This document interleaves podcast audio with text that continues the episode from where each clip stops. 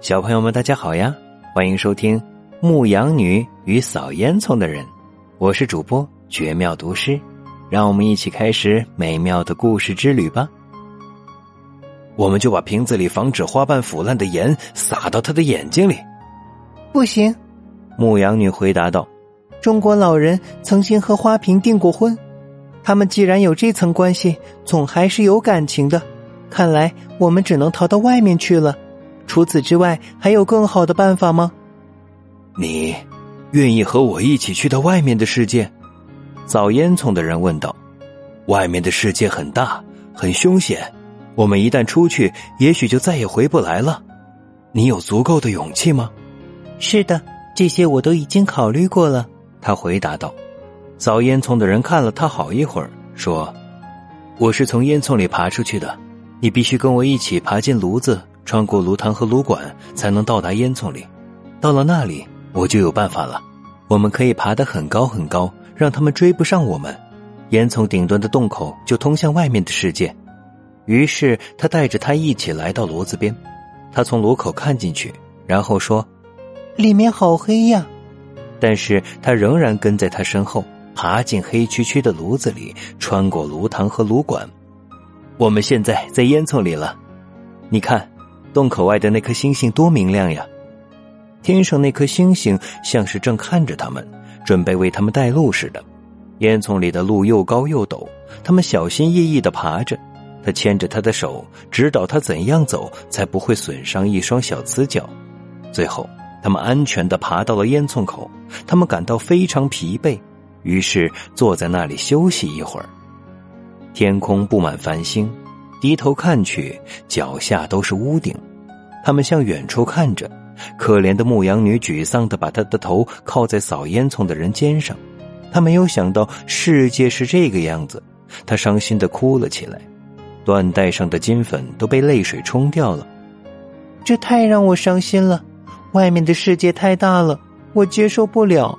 我宁愿回到原来的地方，回到那个桌子上去。如果我们再也回不去了，我永远都不会快乐的。既然我现在跟着你跑到这个茫茫的世界里来了，如果你对我有点爱情的话，你还得陪着我回去。扫烟囱的人只好劝导他，还故意提到中国老人逼他嫁给总司令、中将、少将、中士公羊腿的事儿。但是牧羊女亲吻着他，哭得更加伤心了。他没有别的选择，只好答应他。他们又花了很大的力气，才从烟囱里爬了下去。接着穿过炉管和炉膛，到达黑黢黢的炉子里。整个过程他们都很不舒服。他们躲在黑暗的炉子里，偷偷向外看去。屋子里很安静。但他们伸出头时，一眼看见中国老人正躺在地板中央。当时他正在追赶他们，不小心从桌子上掉下来了。现在他已经摔成三块，背跌落了，脑袋滚到了墙角里。总司令、中将、少将、中士公羊腿还在他原来的位置上，看样子正在思考什么。太可怕了！老祖父竟然摔成碎片了，这都是我们的错，我没有勇气活下去了。牧羊女伤心的、悲痛的扭着他的小手。他能补好的，扫烟囱的人说，他完全能补好，请你不要太伤心了。等我们把他的背粘在一起，再用钉子将他的头固定好，就会像新的一样。那时他又会跟我们说一些啊，说一些不愉快的话了。真的吗？真能补好？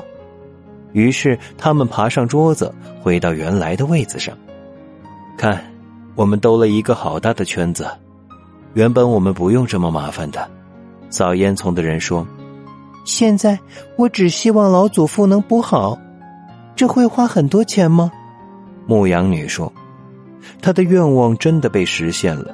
中国老人被这家人补好了。”他的脖子上固定了一根结实的钉子，看上去跟原来一模一样，只是他不能再点头了。自从你跌碎以后，反而变得更高傲了呀！总司令、中将、少将、中士公羊腿说道。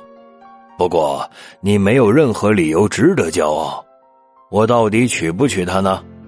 牧羊女和扫烟囱的人可怜兮兮的看着中国老人，他们很怕他会点头，但是现在的他已经不能点头了。另外，他也不好意思总让别人知道他的脖子里有一根结实的钉子。